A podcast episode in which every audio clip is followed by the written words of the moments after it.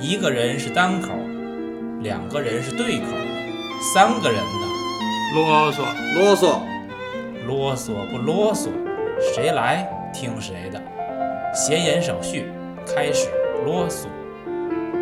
大家好，我是老宁。我是安娜。我是老杨。今天聊的电影呢是蒂姆·波顿的《大鱼》，这个片子也是我的一个朋友，嗯，提议的让让我们聊一下，然后呢，我们决定一起来说说。嗯，这个电影讲的是爱德华·布鲁他自己一生的一个经历，嗯，应该是类很类似于一个一个传奇人生吧，围绕着他在一个小镇上。嗯，先出了名儿，然后呢，又出外闯荡，遇上了自己心爱的女人，又结婚，嗯，最后到他死亡，以及在这个过程当中，他和儿子如何从这种很多的对峙关系，最后到父子和解，嗯，最终安静的走完了自己的一生，讲了这么一个故事。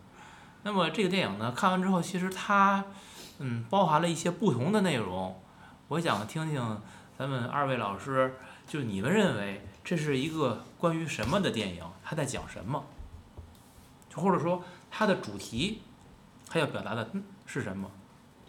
嗯，我先说嗯这个，首先我要阐述一个观点，就是蒂姆·波顿在我心里头就是个大尾巴狼，我不喜欢他的作品，这是第一点。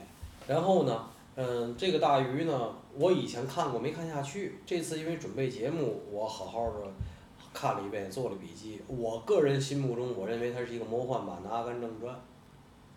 嗯有点那个意思。嗯，也是走来走去，然后说，嗯，然后呢，我在这个电影里看到可能跟两位不一样的角度是，当然父子关系这个事儿咱们稍后探讨。我觉得就是关于一个人的记忆，你这记忆的夸张，往好了夸张还是往坏了夸张？然后你掩盖什么？然后你有目的的去加工什么？然后还有一可能性，你最后你描述出来的记忆是你脑子里无意识的去加工的，但并不是事实的那些记忆，那你就是说你的潜意识都在规避什么呢？我想提出这几个问题来。其实他说了，就是一个人你怎么看待你人生的经历吧。其实他电影里说了两层故事，第一层这个男主角这老爸这个，他就是很普通的一个人，然后过完一生，然后将要死的时候，你就普通到咱就是普通老百姓的一生嘛。但是呢，他在他从他口中却是另一个版本的故事，对吧？就是相当精彩。故事大王的一个一个一个东西，就是你就是这么一个事儿，但是你就像老丁说，你怎么东西怎么对对照现实呢？就我觉得这个东西没法对照现实，你只能说这个事儿这个事儿这个这老头儿说的这故事，哎，确实都挺好听的，都挺耐听的。但是你把往现实里放呢，就我就说这蒂姆·波顿呢，就是有个中二病。他的电影里都有这这这种设定，这种人物，你细一琢磨，这种人就是一个没长大的一个小孩儿，然后幻想的这么一个故事。你不说他那叫什么彼得潘综合症吗？综合症的男主角嘛，就是永远长不大，就是。嗯嗯。我是认为呢，蒂姆·波顿在告诉我们一种人生的可能性，这就是他拍这个电影的目的，仅仅是一种可能性而已。他把那个最好的可能性给我们看了看，而在这个人的一生当中，他的无数个岔路，他好像从来没有失败过。这也就是说，安娜讲的，当对照现实的时候，我就只能把它当个电影看看了。那么他讲的这个人，嗯，或许称不上有多成功的一生吧，但至少他的这一生丰富多彩，而且也并不失败。那么你们看完之后，你觉得这是一个童话、鸡汤还是毒药？就是一个童话嘛，童话你也不算是寓言啊，也不嗯算是什么、鸡汤，也不算，就是一个童话看看。然后就是你年轻的时候，大家都有年轻的时候，那个时候你可能没有受过一些个社会的污染的东西，那个时候你看这个东西，我觉得会非常的，呃呃有代入感，就觉得哎嗯这个故事太精彩了。嗯嗯。然后你要去带着一些个社会世俗的东西，我你再去想呢，就可能故事也就那么一般了。其实我就想说，我这个电影我以前是非常喜欢的，嗯对吧？我甚至于那男主角叫 Will 嘛，然后我嗯后来我给我儿子起英文名儿就叫 Will，嗯然后我就是从这电影里 发现的，我非常喜欢这电影儿。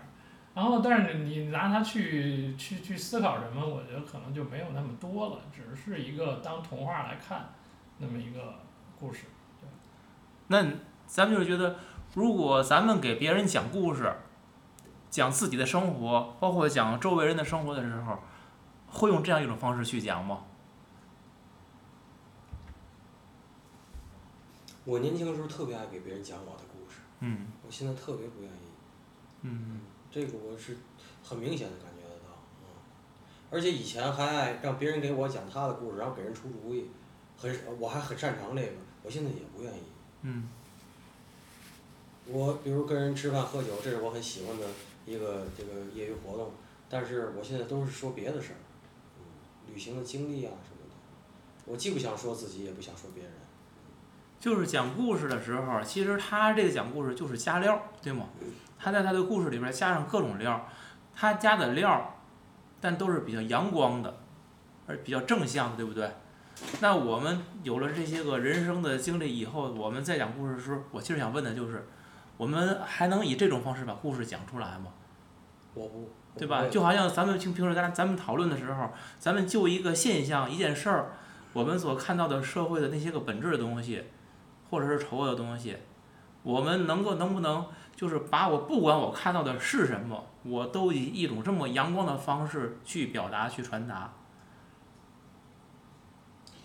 我跟你说说说，我想说就是引申一点点说，之所以这个故事能讲成这样，这个电影能拍成这样，和美国人和就是北美的主流的这个他的这个教育是有关系的。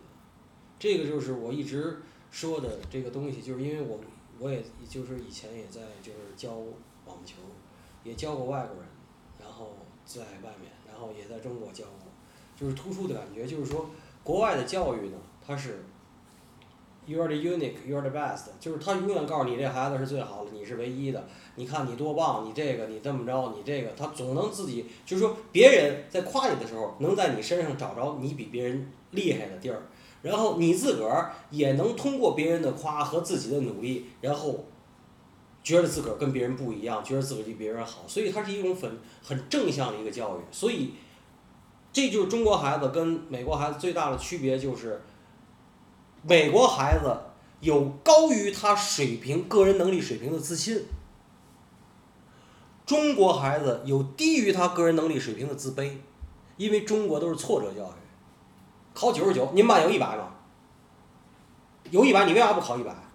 考九十九，都你第一了，你考九十九，那一分怎么跑的？中国都是挫折教育。所以中国孩子都自卑，所以自卑了以后，又要是有了钱，要是怎么样，他就用用咱们很熟悉的方法在报复社会。美国孩子如果有钱了，或者说他完成了他的自我了，他用他的方法来报复社会，你知道吗？都比如什么？我跟你讲，Into the Wild，安娜你知道，走进荒野，嗯那是富家子弟吧？最后干嘛？活活饿死。嗯，我喜欢我喜欢喜欢那个电影。啊，作去呀嗯，对吧？然后搞这个叫什么？这个这个嬉皮呀，对吧？No war, make love，对吧？这是他们的那种自我实现，报复社会。这就是他那套教育体系出来的孩子就要干那个，咱们出来这套体系就要烧人民币，或者海天盛宴。这是完全两个不同的出发点，然后最后出来两个不同的花朵，恶之花，当然都是恶之花。你我我请原谅我这么光明的一个电影，我我要讲这些东西，就是我想说的是，他能这么讲故事，他加这些很正向的料的机理出发点是在于他们从小受的教育是你是最棒的，你是唯一的，你这个你那个，呃，他们那种跟他能力不匹配或者超过他能力的那个自信，就会让他们这么讲故事。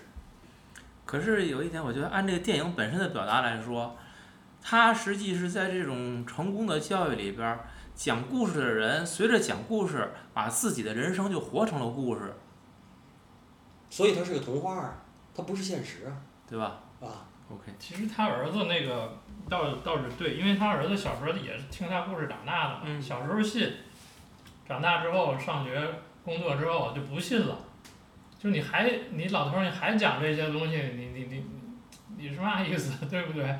就不理解他父亲，然后最后他理解了，经过这一段过程，他去调查那个，呃，他父亲那段时间经历过什么，嗯然后他又理解了他了。他理解他之后呢，然后他又给他的儿子也讲这些故事。嗯所以你看，就是人生阶段，只有在你在童年的那段时间里，你去相你是相信这些东西的，是吧？就跟圣诞老人似的，大家小孩儿都相信有那个东西？你长大了你不相信了。对其实我还是说这个，就是中二病的这个这个这个东西嘛，你还是只有年轻的时候你才会相信这些事儿。对，其实故事童话本身没有问题，你需要在一个合适的年龄阶段把它讲给孩子听，然后而且我们也并不能因为我们都知道童话是假的，我们就告诉孩子童话是假的，对吧？其实只是把这个事情在一个合适的时间传达出去，就好像有一有一个一系列的书嘛，叫《故事知道怎么办》。其实对于孩子，他并不需要你去告诉孩子怎么做，而是通过讲故事的方式，把所有的道理融化在故事当中，甚至你可以自己去编故事，让孩子听着故事去理解你所谓的那些个道理，因为你直接讲道理，他也不爱听，他也听不明白。所以在那个阶段是需要故事的，但是长大了以后也就不需要了。可是这个到了老年的爱德华布鲁，他的问题是，他一生都在讲故事，故事就成为他的人生。那那我就是这个电影的或者值得被人去吐槽的点也，我觉得也就在于此了。他就是把自己的人生看成一个故事，然后同时呢，他希望别人也能够跟他一样去讲这个故事，并且以故事的方式去完成自己的人生。最典型的对象就是他的儿子，可是他的儿子呢，并不能接受这些。可是到了影片的最后，当他的儿子就这个威尔理解了他的父亲爱德华以后，他竟然又把他父亲那一套重新重复了一遍。这里边其实我认为一点都不喜剧，真是有有一点让人挺悲哀的感觉。我并不认为他爸就这个爱德华对威尔的这个教育，他是成功了。他其实只不过是在实现他自己的人生而已。威尔其实我忘，我记得有一句台词儿是很明确的说着这一一个意思，这是你自己的成功。哎，还是说不是这个爱德华自己说的，这是我的成功，跟你没有关系，对吧？其实他只是他做了半天，他只是在做他自己而已，而他却揽上了周围的一帮人，跟他共同来分享这个童话这个美梦。我觉得他挺自嗯、这个。电影吧，哈、嗯说实在的，就是就可能有我事先带入的，我不喜欢这个蒂姆·波顿，嗯所以，但是这个电影我觉得它值得高分儿。它值得高分儿在于这个电影随着情节的推进啊，它的故事越来越虚化，嗯它的真相越来越实化，嗯就是它有一个故事和真相的一个互相转化的一个过程。嗯我由此，我其实想到想跟两位探讨一个事儿是，如果您同意这个电影是他讲出来，导演也好，导演或者导演借着这些人物来讲童话的来讲，什么叫童话？什么叫好童话？什么叫适合儿童的童话？是皮皮鲁鲁西西就是童话吗？还是格林童话就是童话？首先，我想说一个，就是我最近不是最近，一年之前我看的这个安徒生啊，他不是童话作家，他是恐怖恐怖故事作家。你仔细看那安徒生童话，他妈全是恐怖故事，哪个不是？格林童话有一部分是，可能还光明点的能叫童话，剩下的也是恐怖故事。也我所以所以就跟大伙说，就是那种什么，这个什么没头脑和不高兴，那叫童话吗？黑猫警长叫童话吗？或者说它叫适合儿童童话吗？就是什么这个一只耳，那一只耳那是什么？那是阶级斗争的嘛，对吧？还有，当初不还有人找乐儿说这个猫和老鼠是呃，北朝鲜唯一允许放动画片儿嘛，说就是因为这个反抗这个恶很恶的这种，就是这种很强大明看起来就很强大那种恶势法西斯，那个汤姆不就是法西斯嘛，这位不就是无产阶级嘛，这就是有意识形态好不好？首先，还有童话里到底应不应该有咱们成人以后发现的人生的那些真相，好不好？是童话里都应该是真善美呢，还是童话里应该有人生的真相？我想跟二位就是探讨这个问题。首先，咱说这皮皮鲁鲁西西这些，反正在我这认为，我就是，嗯，我我我认为就是很很蹩脚。首先是很蹩脚，第二就是说，你像这种卖火柴的小女孩儿，或者海的女儿，这种东西给孩子讲，可是我给别人探讨过这个事儿，人家不，人家那家长问我，我不给他们讲这个，我讲什么呢？现在连吃蜂蜜那东西都不让，都那图图那个形象都不让出现了，那故事也不能讲了，吃蜂蜜那个，偷人蜂蜜那个，那那到底讲什么呢？可以讲什么呢？讲故事会吗？那故事的会都是搞瞎扒的呀。所以到底什么是好童话？我也想请教二位，真的，你认为？这个反正从我们孩子角度，嗯，对你正他他，他从小就不怎么爱看安徒生童话、格林童话这些东西，嗯，他喜欢看的是《哈利波特》。哦，而且就具体到你说这个问题，嗯。我其实真的跟你有同感，就是安徒生童话等等这些东西嗯，未必很适合孩子，嗯。因为他讲的东西很多成人视角嗯，我他不是孩子的视角，嗯他展现的东西其实也是一个成人社会的东西，嗯只不过是以一种比较魔幻的方式来表现。嗯安徒生就是写恐怖小说，然后他就是民间搜集了很多这个故事，然后刚好有一部分是符符符合这个儿童这块儿，低幼一点儿，他就把那块儿弄出来了。格林的其实那个有以前有个电影就是写格林兄弟的，就是猎杀女巫的那么一个故事，就是那是格林兄弟的一个原型吧，以那个原型写的，其实它也都是恐怖小说的那套那套东西。嗯，咱们聊了童话，咱们说说这个影片的这个主人公吧，爱德华。爱德华布鲁呢，他本来其实只是一个在那是叫阿什顿吧，那个那个小镇上面，他在小镇上干了一些个事儿，他出名了。然后我原来以为这个这个人得多厉害呀，后来等他走出这个小镇，我才知道，其实那个小镇那是有多么的小啊。他在这个小镇的出名，好像也就类似于咱们在一个学校里边出了名那那那种感觉一样。当他真的走出小镇，进入这个社会，他发现他他其实什么都不是。就像一个，如果类比一下，咱们这一个从农村里边考了状元，这个这个村的状元走向了社会，他就什么都不是一样。就像他，那是谁跟他说的？你只是一条小池塘里的大鱼，是那个马戏团的那个那个团长吧跟他说的，对吧？一个一个小池塘里的大鱼，在这个大海里边会淹死你的，而他竟然能够不被淹死，这种品质本身，如果说一个人与生俱来能带有这种品质，我觉得这本身就像一个童话。是谁给了他这种力量？嗯，最后发生的这段故事是不是发生在他儿子的梦中，还是现实中他就抱着他老爸去了河里？那不是他儿子给他爸讲的故事吧？就是他爸爸躺在病床上，那个他他爸爸要死了，他爸爸不是说我的我知道我的死法吗？我不应该是以前那些死法都不对。然后他儿子就给他爸爸按照他爸爸的那种思维方式编了一个故事，由他推着轮椅从医院里边儿不顾一一切的阻拦跑出去到河边儿，然后这他爸爸所有经历的那些个人给他送行，最后他进入到河里边儿，自己变成一条大鱼游走了。嗯，这显然是这个威尔在病床边上给他爸爸讲的一个故事。其实他是正在打盹儿了，打盹儿，然后之后突然间他就醒了。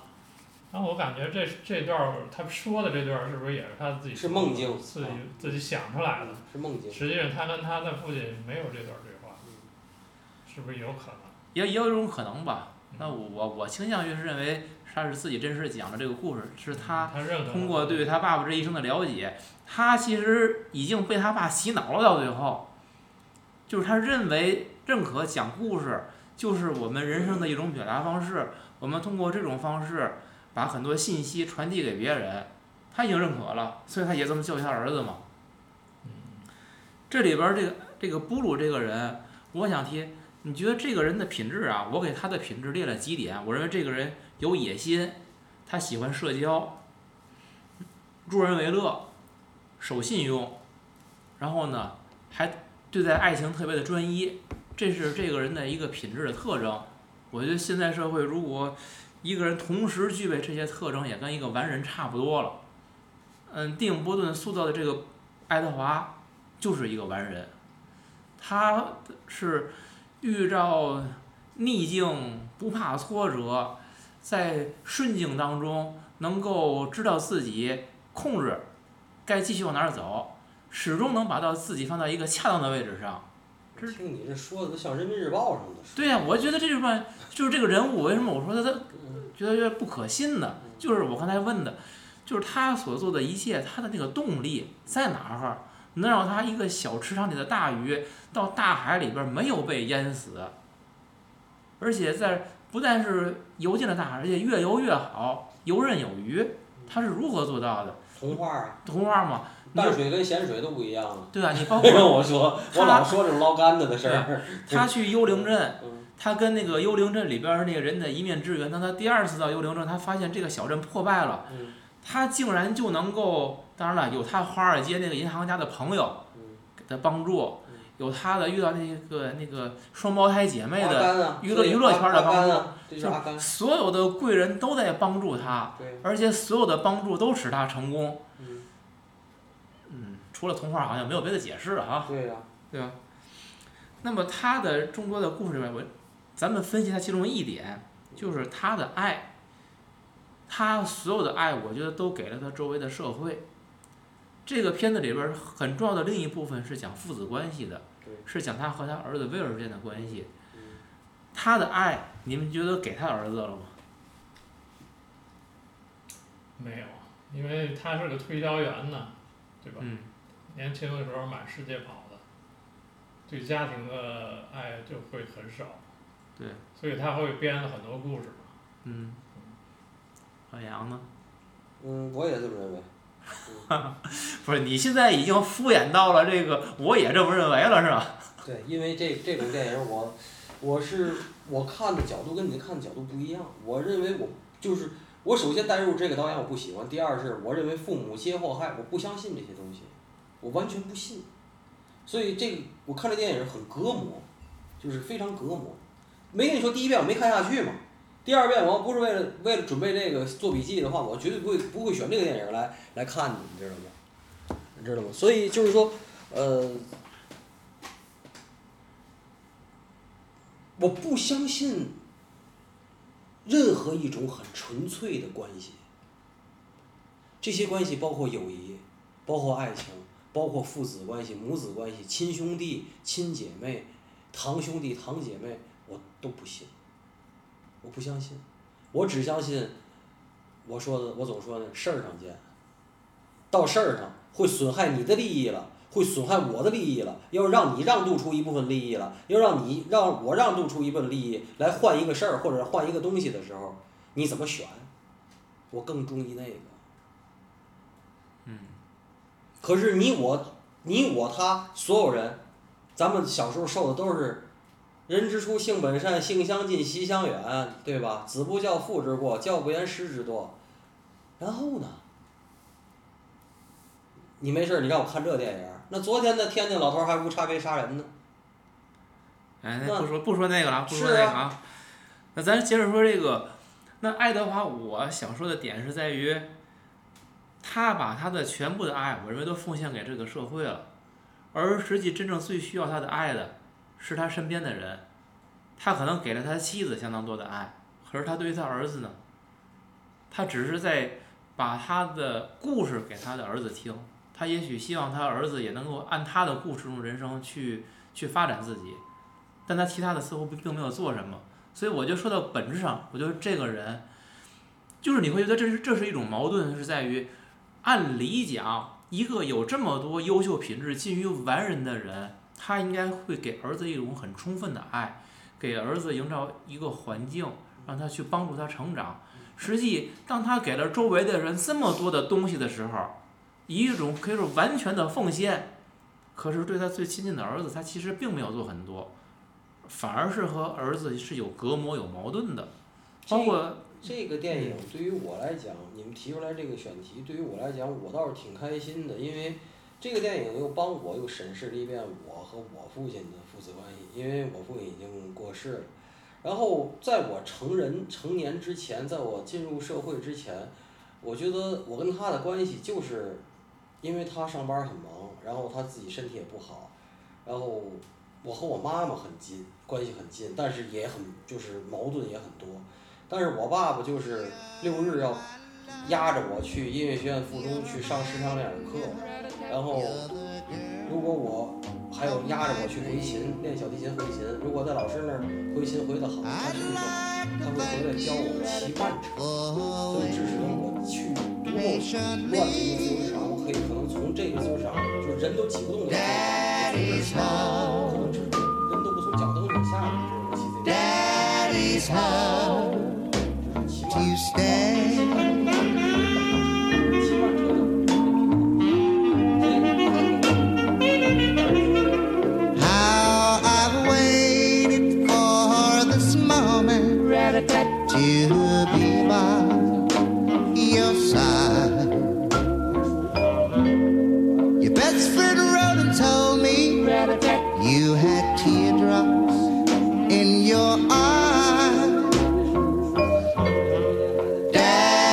his hand.